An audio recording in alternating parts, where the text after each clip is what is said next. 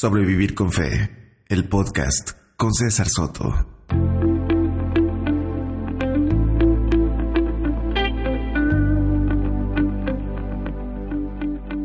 Finalmente frente al micrófono para compartir con ustedes un nuevo capítulo de Sobrevivir con Fe, el podcast. Han ocurrido mil cosas.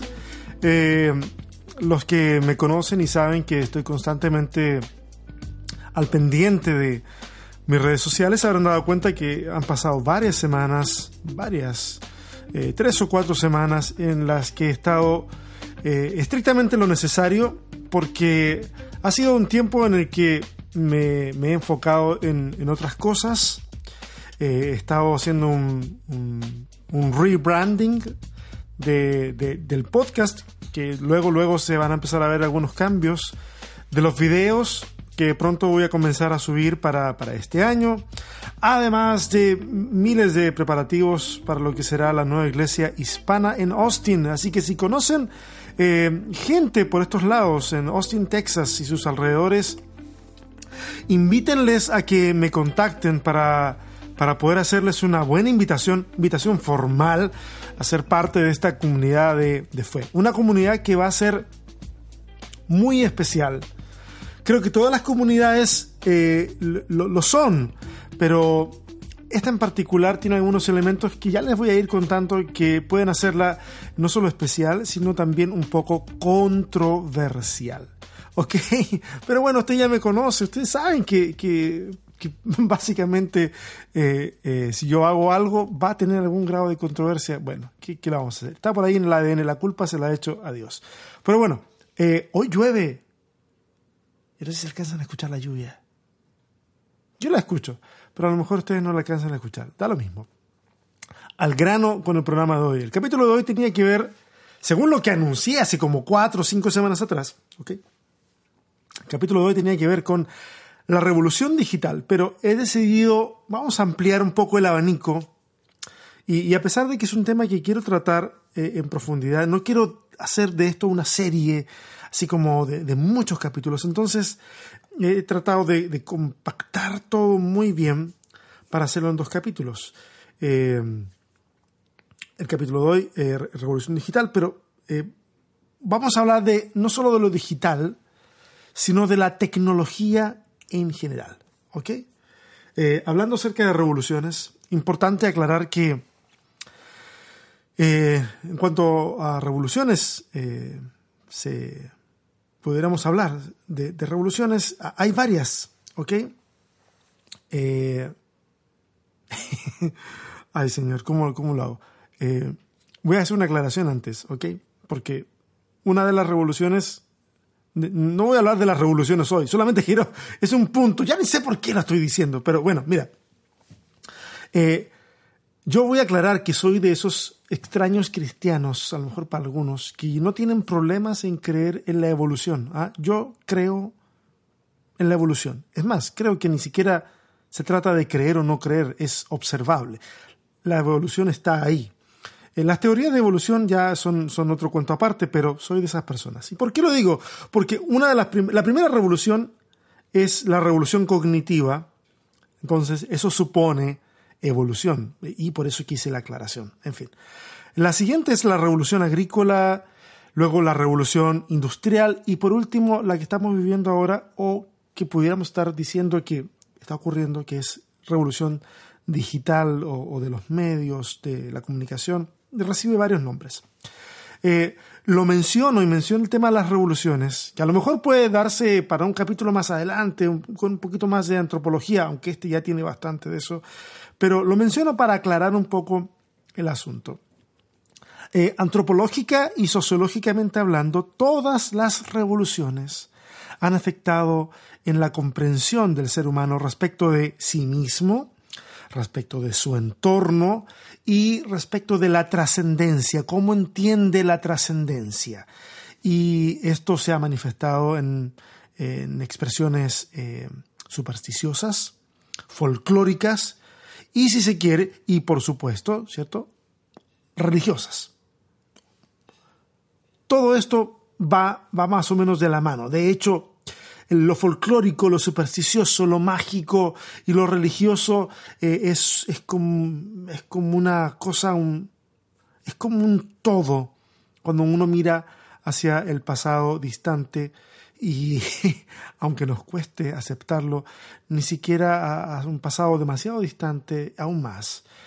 Hay ciertos contextos actuales en los que vemos todo esto eh, en está apelmazado y alguien pudiera decir, eh, ah, sí, claro, porque hay, hay creencias que son supersticiosas y que son tribales o que son de la nueva era o lo que sea. No, no, cuando yo estoy diciendo esto estoy pensando en muchas de las manifestaciones del cristianismo también.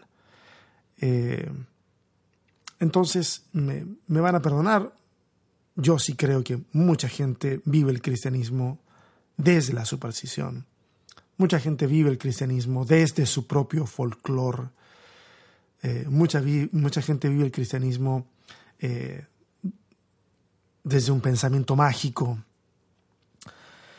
En fin, no voy a hablar de eso ahora. Vamos un poquitito a hablar un poco de tecnología. Eh, cuando hablamos de tecnología, con, frecuencia pensamos en ella en términos muy, muy modernos. ¿ah? Eh, por lo tanto, para muchos lo tecnológico y lo digital no se diferencia, pero eso es porque somos hijos de nuestra época. ¿ah? Muchos de nosotros vimos el nacimiento del Internet y algunos de ustedes fueron testigos hasta de cuando el hombre llegó a la Luna. Estoy pensando que a lo mejor hay gente más, no voy a decir ancianos, sino más adulta que yo, ¿ah? que se acordará, se acordará de eso, eh, o, que, o que ocurrió al menos en el año de su nacimiento. Por lo tanto, lo tecnológico tiene que ver, para nosotros al menos, con toda esa vorágine de invenciones, descubrimientos científicos, avances en las comunicaciones, el manejo de datos, que nos es tan común eh, en el día a día para nosotros. Pero en un término más amplio e incluso más exacto, la tecnología es el conocimiento que se aplica para crear o diseñar objetos o técnicas también que solucionen problemas o, que hagan la vida más fácil. E, en esto es necesario que haya sistematización de ese conocimiento o de esa técnica, no que sea una cuestión fortuita o, instintiva. Mira, mira, por ejemplo, ciertos primates y otros animales usan ramas para atrapar insectos, al igual que lo hizo en algún momento el ser humano pero, estos animales no han sistematizado de manera constructiva eso que es mezcla de instinto y de algún tipo de inteligencia. En cambio, el ser humano sí. Por lo tanto, el uso de una herramienta por parte del ser humano es el uso de un elemento tecnológico. Y gracias a la conciencia personal de lo funcional, de lo estético, etc., ese instrumento es perfectible. Es decir, en el tiempo eh, perfecciona el grosor, el largo, la forma y, se transforma en una herramienta permanente. Si el hombre primitivo tuviera una caja de herramientas, esa herramienta estaría dentro de esa caja, porque hay toda una conciencia del uso de esa herramienta. Otro ejemplo, por miles de años los castores, castores, ¿ah? no pastores, castores, han hecho eh, sus represas básicamente de la misma de la misma forma en que vemos una represa de castor. No han usado la ciencia para reemplazar ciertos materiales y hacer más grandes y resistentes sus embalses. El, ser humano, por el contrario, vio lo que construían los castores y eventualmente lo adaptó y lo hizo crecer. Eh, lo hizo crecer tanto, tanto que en muchos casos ese avance tecnológico ha significado un retroceso en la forma de ser humanos. ¿Y por qué digo esto? Porque para, para el ser humano moderno es más importante obtener los miles de kilowatt hora que produce una represa que preservar la fauna y la flora nativas de un lugar. ¿Ok?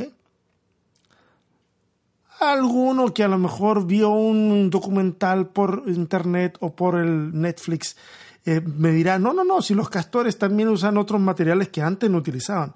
Sí, es posible, pero lo, si lo hacen es porque es el material que está disponible y en reemplazo de uno que antes sí estaba disponible y ahora no. No porque haya una decisión inteligente de, mira, en vez de usar esto, ahora voy a usar esto otro, me parece una mejor idea.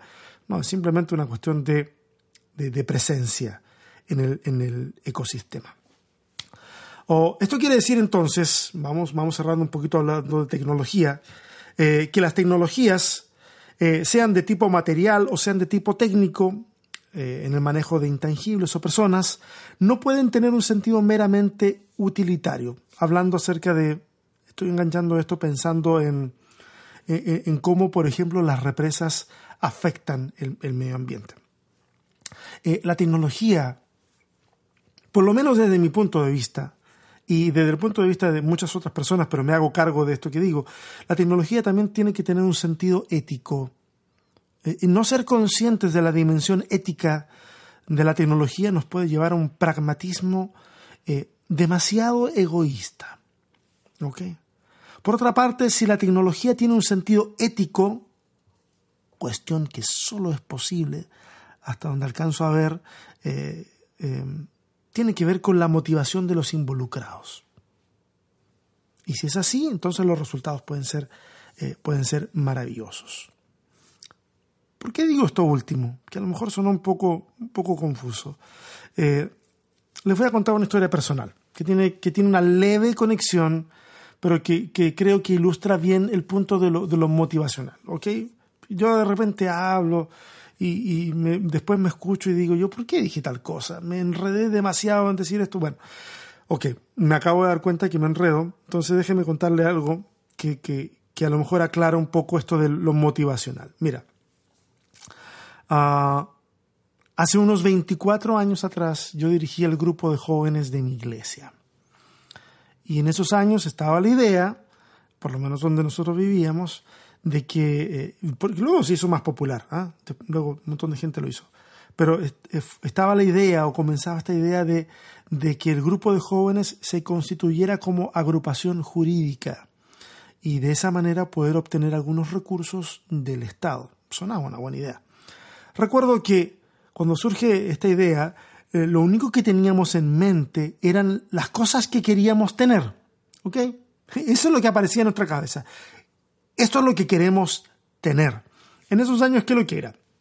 Eh, una mesa de ping-pong, un retroproyector de esos que una gran cantidad de personas que escuchan este podcast no conoció jamás. Son unas cosas grandes con una luz y un lente y uno le va poniendo eh, unas transparencias con las letras de las canciones o con imágenes. O sea, el abuelito de, de los proyectores actuales. Bueno, un retro un retroproyector, un, un estéreo que fuera capaz de reproducir CD. Ay, señor, me siento tan viejo. Y, un par de cosas más que ya no me acuerdo más. Creo que era una cocina también, algo así, o una estufa. No, recuerdo, no recuerdo muy bien cómo era eso. Esas eran las cosas que queríamos y que veíamos, por supuesto, que que podían servirnos como grupo de jóvenes. Pero eso no era suficiente para ir a pedir recursos. Digo, lo que queríamos no era para llevárnoslo cada cual para la casa, no, era para que lo usáramos en el grupo de jóvenes. La motivación e, era buena, pero en realidad teníamos las ganas de tener las cosas. ¿ah? No podíamos llegar y, ir a donde, a, donde, al Estado a través de un proyecto eh, diciendo lo que nosotros queremos es tener estas cosas, porque nos van a servir. ¿Para qué? No sé, pero nos van a servir. No. Entonces, ¿qué hicimos? Ok. Eh, pusimos la carreta delante del caballo. ¿Sí? Ideamos un plan social para justificar los recursos que estábamos pidiendo. Y una vez obtenidos, justificamos por aquí y por allá el uso adecuado de los recursos y listo, una vez completado ese proceso, las cosas fueron nuestras y pudimos hacer con ellas lo que quisiéramos. Ok, la conexión es la siguiente. Eh, en realidad lo que hicimos en este proyecto que presentamos fue un maquillaje estético de lo que queríamos.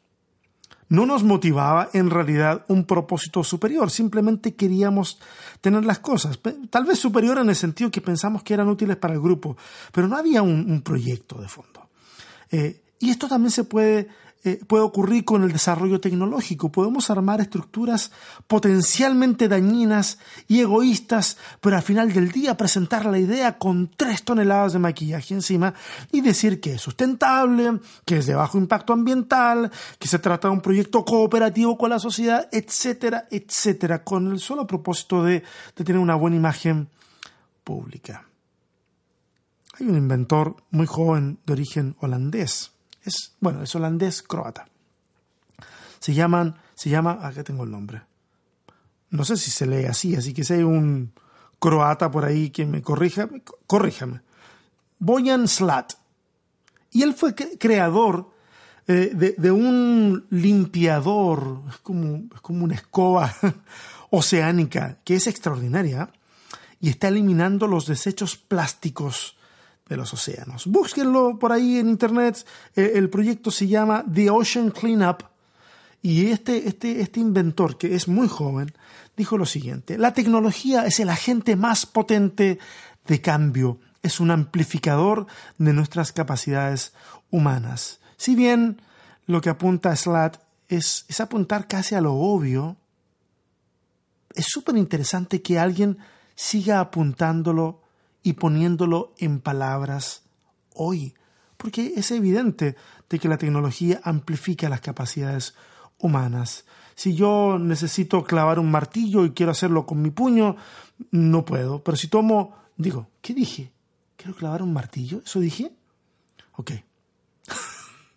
si quiero clavar un clavo y quiero hacerlo con mis puños, imposible. Pero si tomo un martillo, amplifica mi capacidad humana y puedo entonces clavarlo, pero no solamente amplifica las capacidades humanas, sino las intenciones también. Ok, un guante de cocina me permite tomar cosas calientes que serían muy dañinas para mi piel. Eh, otro ejemplo, una pala eh, me permite cavar en la tierra con una eficiencia impensada si yo lo hiciera con mis uñitas solamente. Y, eh, y cuando las cosas estas las, las, comenzamos a hacer, afectan, nos afectan social, socialmente. Eh, las herramientas eh, generan más tiempo libre que puede usarse en actividades más productivas. Eh, es evidente. Si el otro día veía yo un programa de construcción de casas acá en los Estados Unidos y todas con un martillo neumático, ¡pac, pac! clavando con una velocidad impresionante. eso genera muchísimo más tiempo libre, una eficiencia en las horas hombre extraordinaria. Y cuando va quedando tiempo libre, comienza se genera ocio y por lo tanto el ocio permite que haya más creatividad artística, eh, mejor y mayor pensamiento, bueno, no sé si mejor, pero más pensamiento, más eh, elementos filosóficos, todo eso florece cuando hay más ocio. Incluso el pensamiento religioso se beneficia de todas estas bondades. Hablar de tecnología no es hablar de un tema muy diferente a hablar de fe.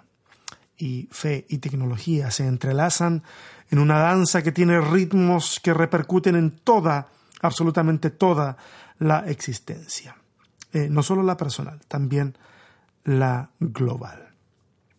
Hay siete aspectos de los que quisiera hablar, o, elementos, o inventos, o, técnicas de las que quisiera hablar.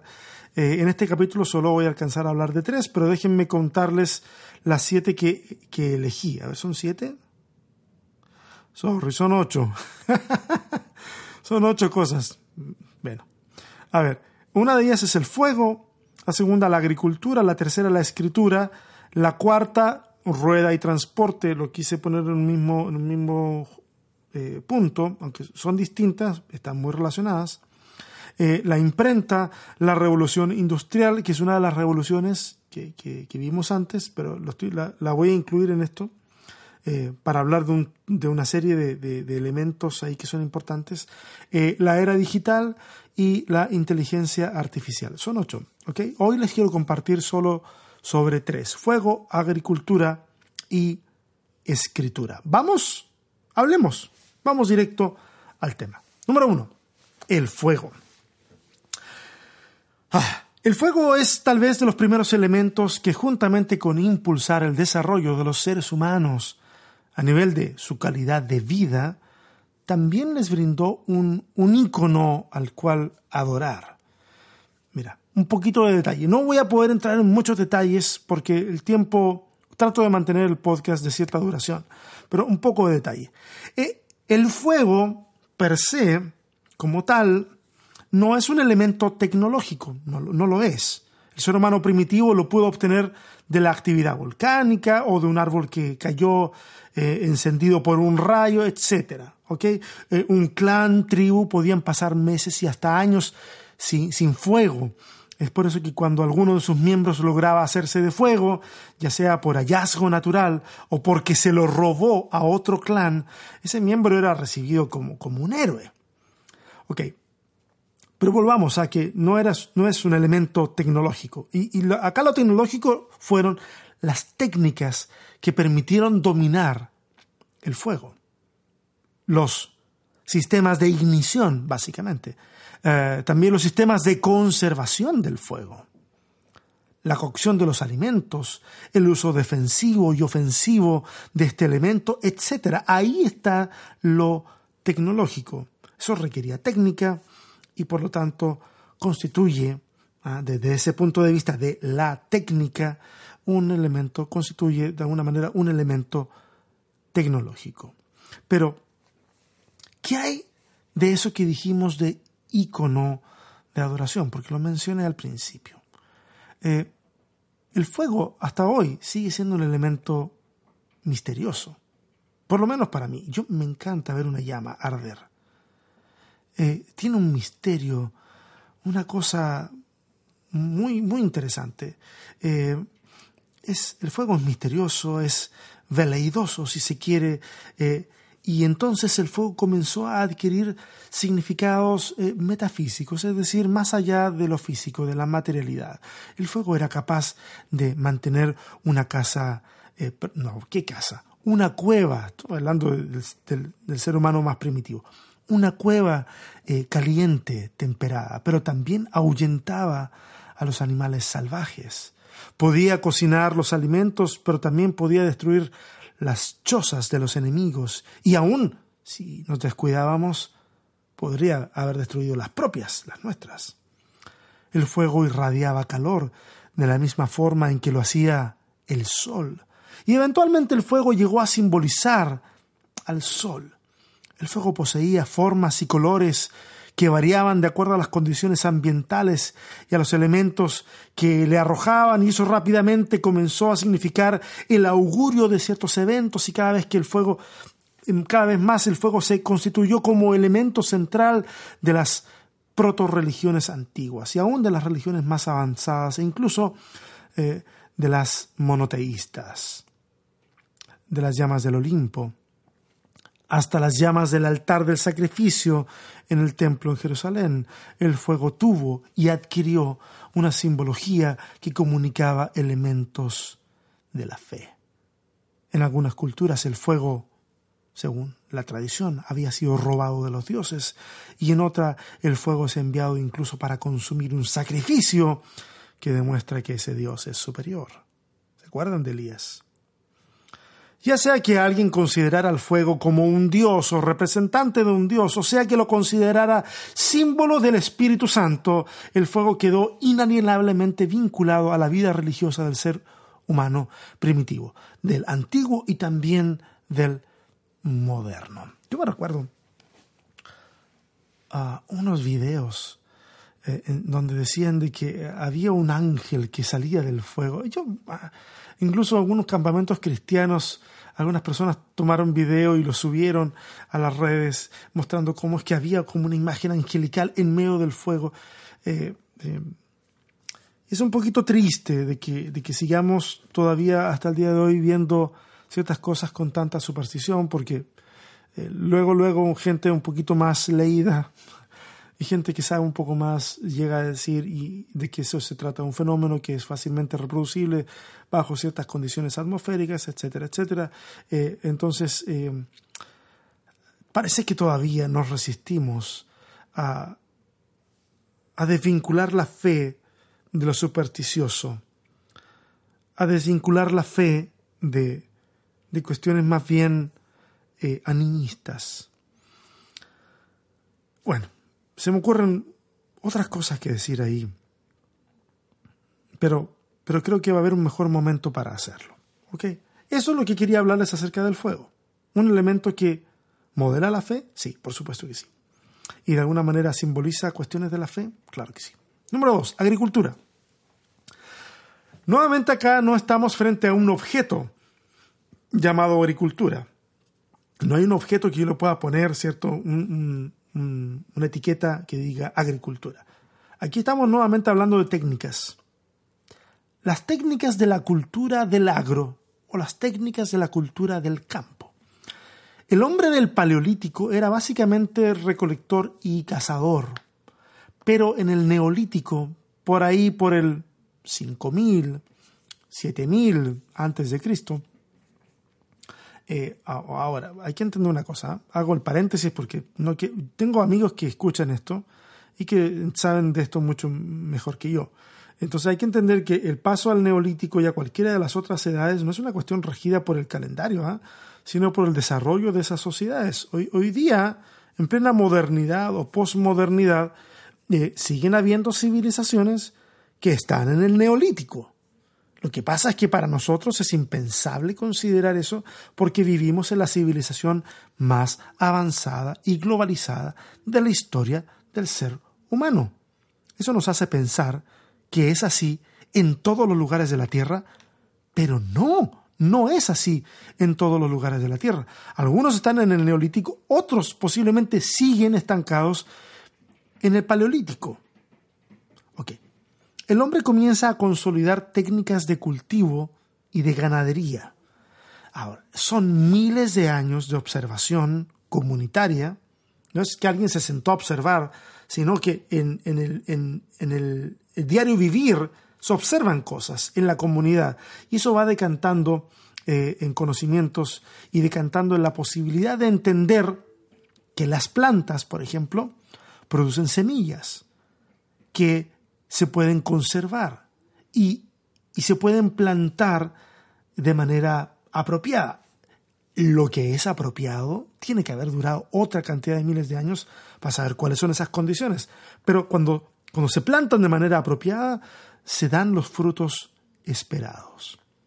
Y se, se aprende que los frutos son por temporadas y eso origina que se tenga que diversificar lo plantado, porque mientras unas plantas producen en una temporada, otras eh, están apenas germinando. Eh, se aprende sobre la rotación de suelo, las técnicas de regadío, etc. Todo contribuye a que la agricultura se transforme en una tecnología impresionante.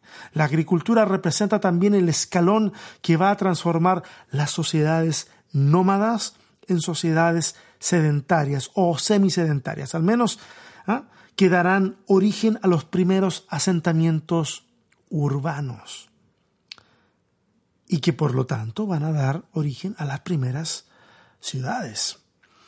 Al no tener que destinar tiempo para salir a recolectar comida, frutos silvestres, sino más bien para cultivar y conservar los alimentos, entonces las sociedades se vuelven más complejas. Comienza a establecerse con más formalidad ciertos sistemas de comercio, trueque básicamente, y los elementos religiosos convergen en espacios delimitados para la manifestación de la adoración religiosa. De esa manera, entonces la religión organizada da sus primeros pasos, porque hay asentamientos humanos. ¿Ah? La historia universal da cuenta que las rivalidades que existían entre agricultores, básicamente sedentarios, y, los pastores, básicamente nómadas, eh, comienzan a surgir de manera cada vez mayor. Hay una competencia por, el suelo. Eh, el ganado puede erosionar la tierra que el otro puede, puede cultivar. Y, y esta, este, este atestiguamiento no solo está en la historia universal. Digo, la historia universal no religiosa. Sino que, al parecer, el relato, por ejemplo, de Caín y Abel hacen eco de ese componente de rivalidad entre agricultores y, y ganaderos. ¿Ok? Entre sedentarios y nómades. la relación que existe entre el agua de los ríos, la lluvia y el sol origina que en las culturas antiguas se glorifiquen esos elementos. Sin ir más lejos, el Nilo en Egipto es sagrado para ellos, o era sagrado para los egipcios antiguos, porque en su delta ah, florece todo el recurso alimenticio. Para los cananeos, la fertilidad y la lluvia tienen a Baal y Astarte. Baal perdón si ofendo a alguien con la expresión, Baal eyacula sobre Astarte. Eh, ese sería el simbolismo de la lluvia sobre la tierra, y entonces fecunda a Astarte para producir alimentos. Evidentemente, todo esto está rodeado de un sistema de sacrificios que buscan complacer a los dioses, que les brindarán buenas cosechas si los complacen, si complacen a esos dioses. Los alimentos producidos entonces van a comenzar a tener significados religiosos en todo el mundo, desde los bacanales del mundo griego, o greco-romano, perdón, en honor al dios Baco, hasta los panes de la proposición en el tabernáculo, desde el maíz sagrado de los pueblos mesoamericanos hasta el pan de la Eucaristía, los alimentos producto de la agricultura van a tener componentes simbólicos e icónicos con lo divino. Es interesante, para mí es súper interesante.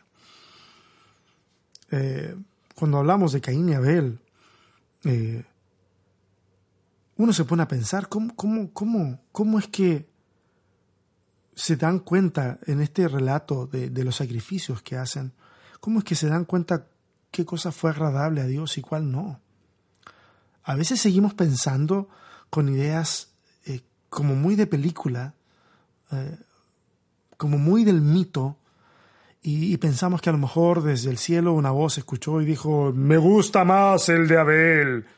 Y, hasta ahí quedó la cosa, o que bajó un rayo o un fuego y quemó uno y eso fue aceptable.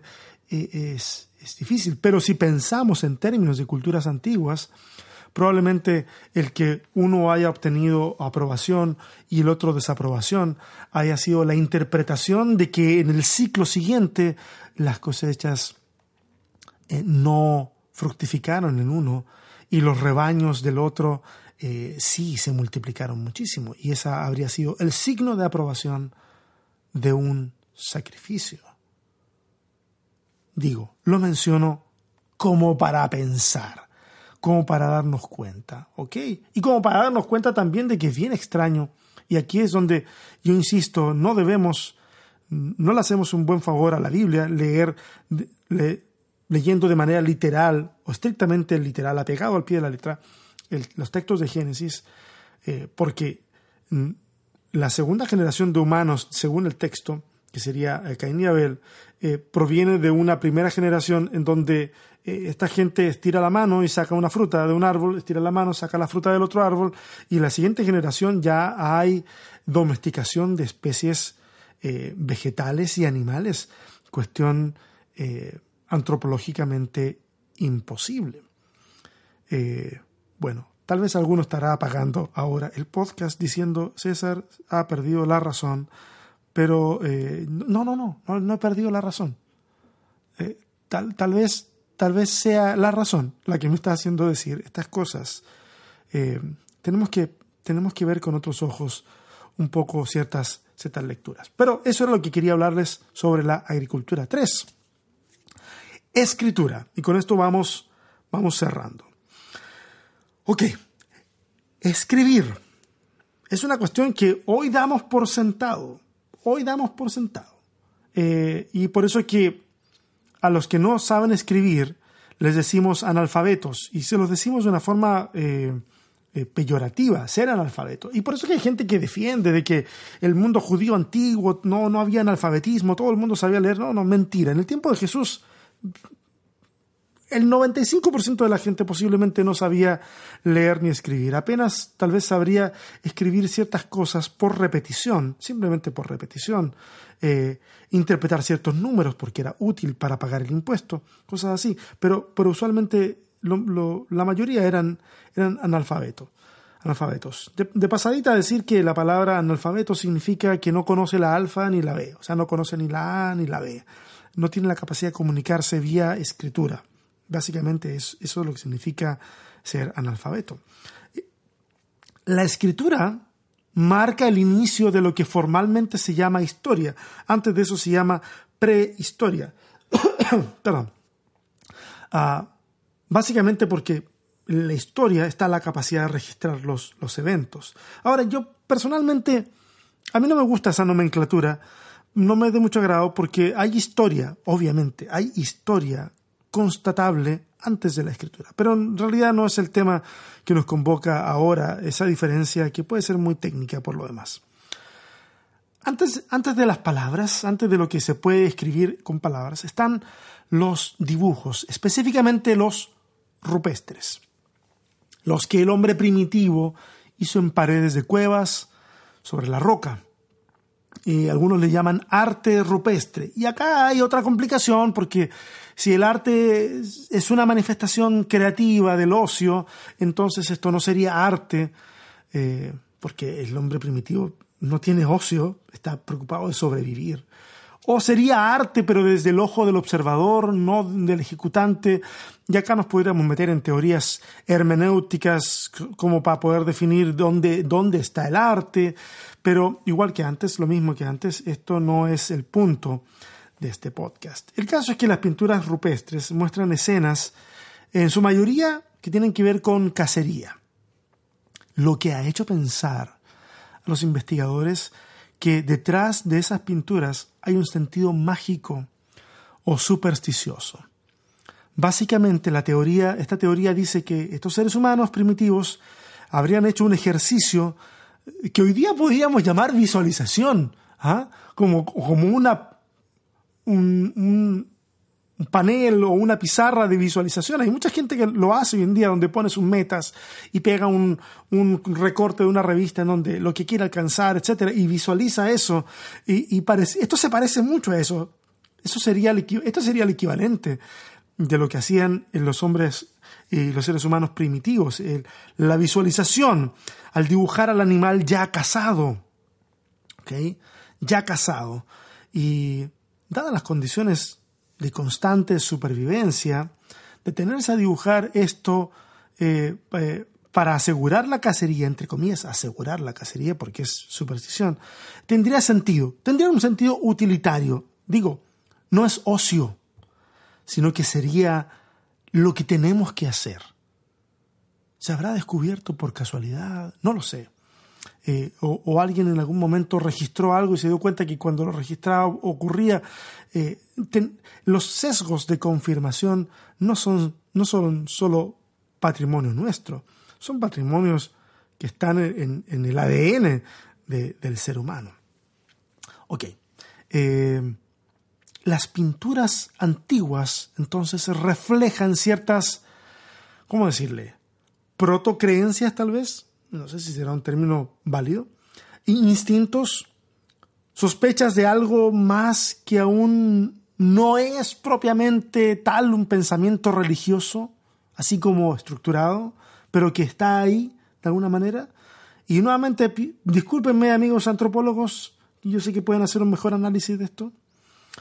Ah, ahora cuando avanzamos un poco más de los dibujos, nos encontramos con cierta escritura ya más, más, más formal, por ahí por el 5000 antes de Cristo. Los primeros vestigios de escritura son básicamente eh, formas de llevar cuentas de comercio, de impuestos.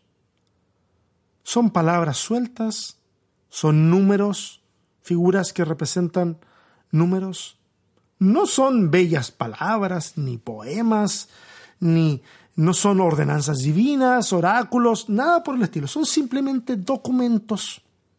Y cuando digo documentos estoy hablando de piedras, tablillas de arcilla, de, este tipo de cosas estoy hablando cuando hablo de documentos, ¿ah? no estoy hablando de papel impreso.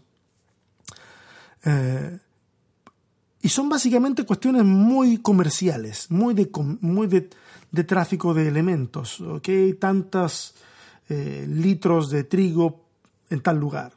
Ni siquiera, con muchas menos palabras.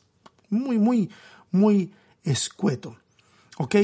Las cuestiones más etéreas, más espirituales, tienen su espacio en la tradición oral. Pero con el desarrollo de la escritura, cuando ya avanza un paso más allá, eh, esos elementos que son etéreos, que están en la, imaginería colectiva, eh, se verán prontamente registrados. Y al ser registrados comienzan a ocurrir varios fenómenos. Eh, yo por lo menos en mi cabeza logro advertir dos. Seguramente hay más, pero yo logro advertir dos. El primero que logro advertir es que las creencias se ordenan y al ordenarse se vuelven dogma. Es probable que varias tradiciones hayan coexistido durante decenas o cientos de generaciones.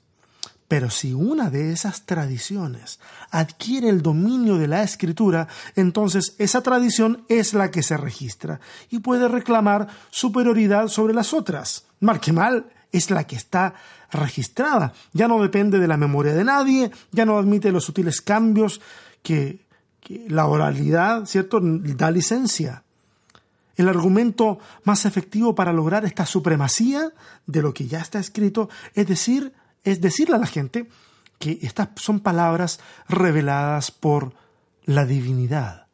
Son palabras de Dios. No se asusten. No se asusten. No estoy hablando del mundo judeo-cristiano. Pudiera, pero no, no estoy hablando de eso. Esto ocurrió en Mesopotamia, en Egipto, en China, en las Américas. La forma de lograr que un registro sea autoritativo, es decir, esto me lo reveló Dios. Interesante, muy interesante. Entonces las creencias se ordenan y se vuelven dogma. Yo incluso, si ya está escrito, y como no hay técnicas de datación, yo pudiera decir, no, no, no, no, no, esto lo tenemos nosotros en nuestra tribu desde hace miles de años. Y, anda que el otro te convenza que no es así. Basta que tu siguiente generación lo crea así y, una tablilla, estoy especulando, ¿ah? y una tablilla eh, que tiene 20 años, para la siguiente generación esa tablilla es de, desde los albores del tiempo. Y ahí está. Interesante. Bueno, y número dos, fenómeno que ocurre también eh, cuando ya se pone por escrito todo esto, es que las creencias escritas eh, crean oficios que permiten salvaguardar la integridad de esa, de esa tradición. Y, entonces con eso surge la profesionalización de los intermediarios de la religión. Ok, esto parece que ser, necesita un paso para atrás. Voy para atrás, un paso. Hay que entender que las divisiones de Estado y religión son fenómenos más bien modernos. Estos ideales donde decimos que el Estado sea laico, que dicho sea de paso, estoy 100% a favor de que el Estado sea 100% laico, debe serlo, y debe ser pluralista para atender las necesidades de todos los seres humanos que habitan en un terreno nacional. Dicho esto, doy mi apoyo a la nueva constitución en Chile. no sé de dónde lo saqué, lo saqué debajo de la manga para decirlo, pero ok, eh, eh, esa división es muy moderna, es muy moderna. Eh, Estado y religión en la antigüedad son una mancuerna inseparable. Y en que no se llame Estado como, tal, sino como, como pudiéramos llamarle gobierno y religión, una mancuerna inseparable. Los estados o ciudades-estados o los clanes o tribus o lo que sea tienen los derechos que tienen para gobernar porque les han sido otorgados por sus dioses. Esa es la narrativa que está de fondo. Acá no se trata necesariamente del mérito o de la decisión popular. Esto es un designio de la divinidad de turno. ¿Por qué fulanito es rey? Porque Dios así lo quiso. ¿Por qué Menganito es el jefe de la tribu? Porque los espíritus de los ancestros así lo decidieron. ¿Y, quiénes son los intermediarios? Los oráculos de los dioses, pues precisamente los que dominan la narrativa religiosa, los que conocen y saben interpretar lo que ha sido revelado por la divinidad. Y entonces algunos dirán, no, no, no, no, no, eh, esto, nosotros somos los profesionales de esto, solamente nosotros podemos interpretarlo. El resto de la gente no puede hacerlo, porque nosotros somos los profesionales de esto. alguno a lo mejor le está saltando la ardilla en el cerebro, dándose cuenta de que mucho de esto parece que de alguna manera ha permeado nuestros sistemas religiosos y, tiene este origen. Tiene este origen. Quiero darles un ejemplo muy concreto. El código de Hammurabi o Hammurabi. Algunos habrán escuchado hablar de él, posiblemente. Otros no. Pero para los que no, eh, y para los que sí, un poquitito de, contexto y, explicación de esto, para, entenderlo. El, código de Hammurabi es un conjunto de leyes muy antiguas encontrado en Mesopotamia, posiblemente date del 1750, 1800 antes de Cristo, aproximadamente, por supuesto.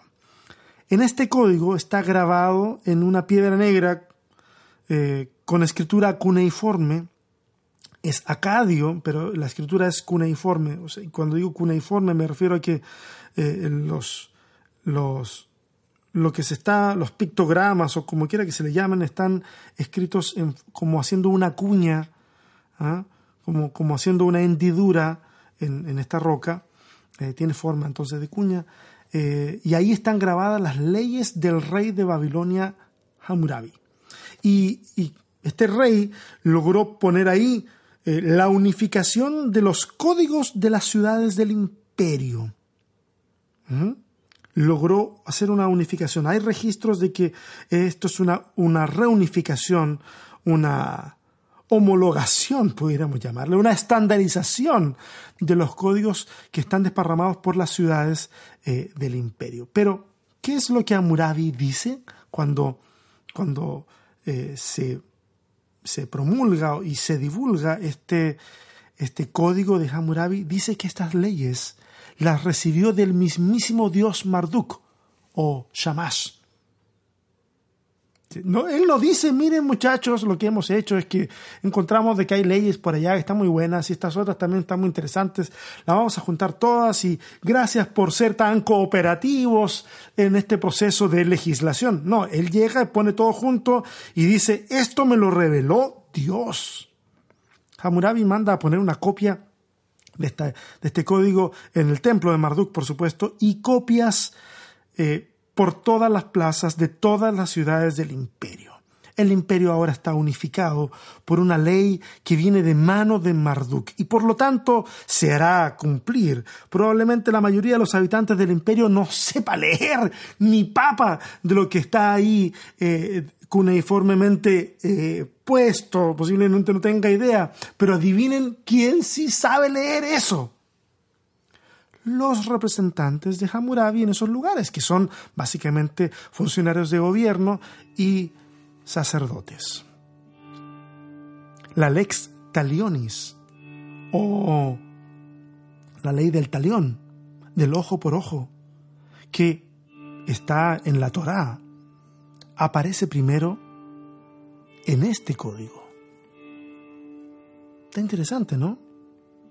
Interesante. Mire, no me interesa atar todos los cabos que dejo sueltos. Es más, parece que no me interesa atarlos para nada. Aclaro algunas cosas y dejo, dejo, dejo los cabos ahí para que ustedes piensen, se pregunten, me pregunten cosas, dialoguemos. Y si eso se trata de tener un diálogo al respecto de o alrededor de cómo es que la tecnología modela la fe. Definitivamente el desarrollo tecnológico del ser humano condiciona la forma en que interpretamos a la deidad y su voluntad. Lo ha hecho en el pasado y como veremos en el próximo capítulo del podcast, nos daremos cuenta que también lo hace hoy, en plena era digital. Gracias por la paciencia de esperar este capítulo que se demoró tanto. Gracias por la paciencia de escuchar todo este podcast. Si no te has suscrito, te invito a hacerlo. Déjame alguna reseña ahí en iTunes o en iVoox, donde quiera, que ahí eso ayuda a que el podcast se divulgue. Está en Spotify también. Nos vemos, nos escuchamos en realidad la próxima semana. Bye.